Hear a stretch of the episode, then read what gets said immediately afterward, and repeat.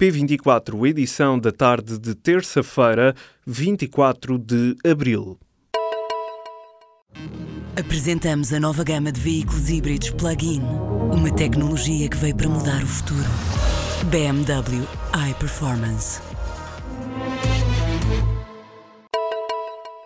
O CEF está a recusar residência a quem não pode ser expulso. São, sobretudo, cidadãos que já cumpriram uma pena de prisão e agora vivem em liberdade altamente condicionada. Exemplo disso é o caso de António, este cidadão não pode ser expulso porque nasceu em território nacional, mas não tem documentos. As autorizações de residência são essenciais para trabalhar ou estudar. A denúncia partiu de um advogado que já escreveu ao Presidente da República e à Provedoria de Justiça com o objetivo de corrigir esta situação.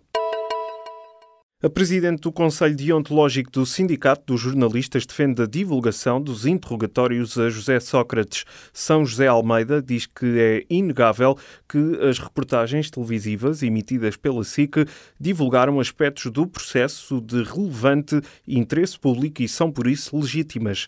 A jornalista do Público explica ainda a importância de ser realizado um debate e recorda que a obrigação e o compromisso dos jornalistas é com o público e com a sociedade. A Comissão Europeia vai multar a Altice em 125 milhões de euros pela compra da PT Portugal. Em causa está o facto de o grupo francês ter realizado o um negócio antes da autorização das autoridades europeias. A multinacional é acusada por Bruxelas de ter violado assim as regras comunitárias. As famílias com rendimentos até 1.700 euros, sem casa própria, vão poder candidatar-se ao primeiro direito, o programa de apoio ao acesso à habitação.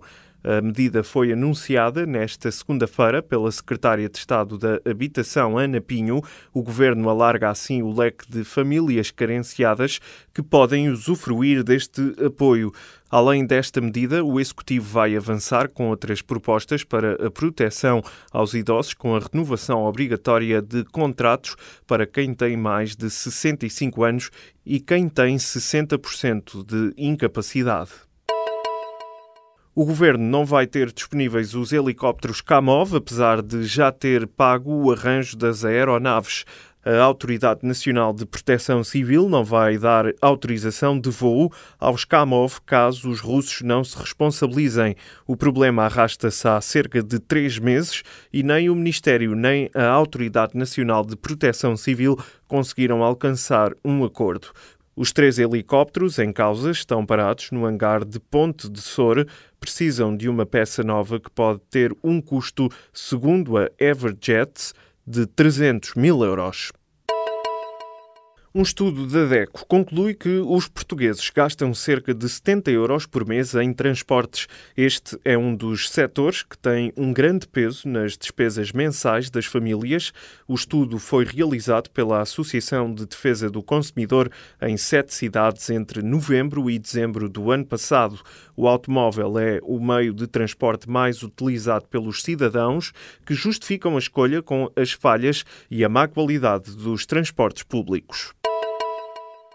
Quem cumpriu o serviço militar obrigatório vai ter facilitado o acesso a uma pensão na Segurança Social. A medida está prevista na proposta de decreto-lei de execução orçamental que determina que os anos de serviço militar obrigatório contem para a carreira contributiva.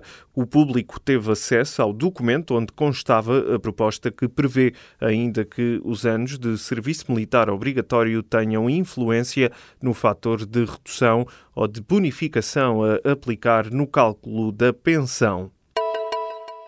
Um atropelamento em Toronto, no Canadá, fez nesta segunda-feira 10 mortes e 16 feridos. Uma carrinha subiu um passeio e andou 2 quilómetros. O condutor que fugiu depois deste incidente já foi detido pela polícia.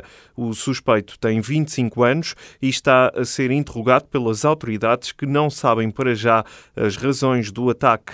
Citada pela CBS, a polícia diz que o atropelamento foi deliberado dos 16 feridos, 5 estão em estado crítico. O Liverpool recebe nesta terça-feira a AS Roma na primeira mão das meias finais da Liga dos Campeões. Ambas as equipas vão tentar ganhar vantagem no acesso à final da prova milionária que este ano se realiza na capital ucraniana Kiev. O encontro está marcado para as 7h45 da tarde em Anfield Road.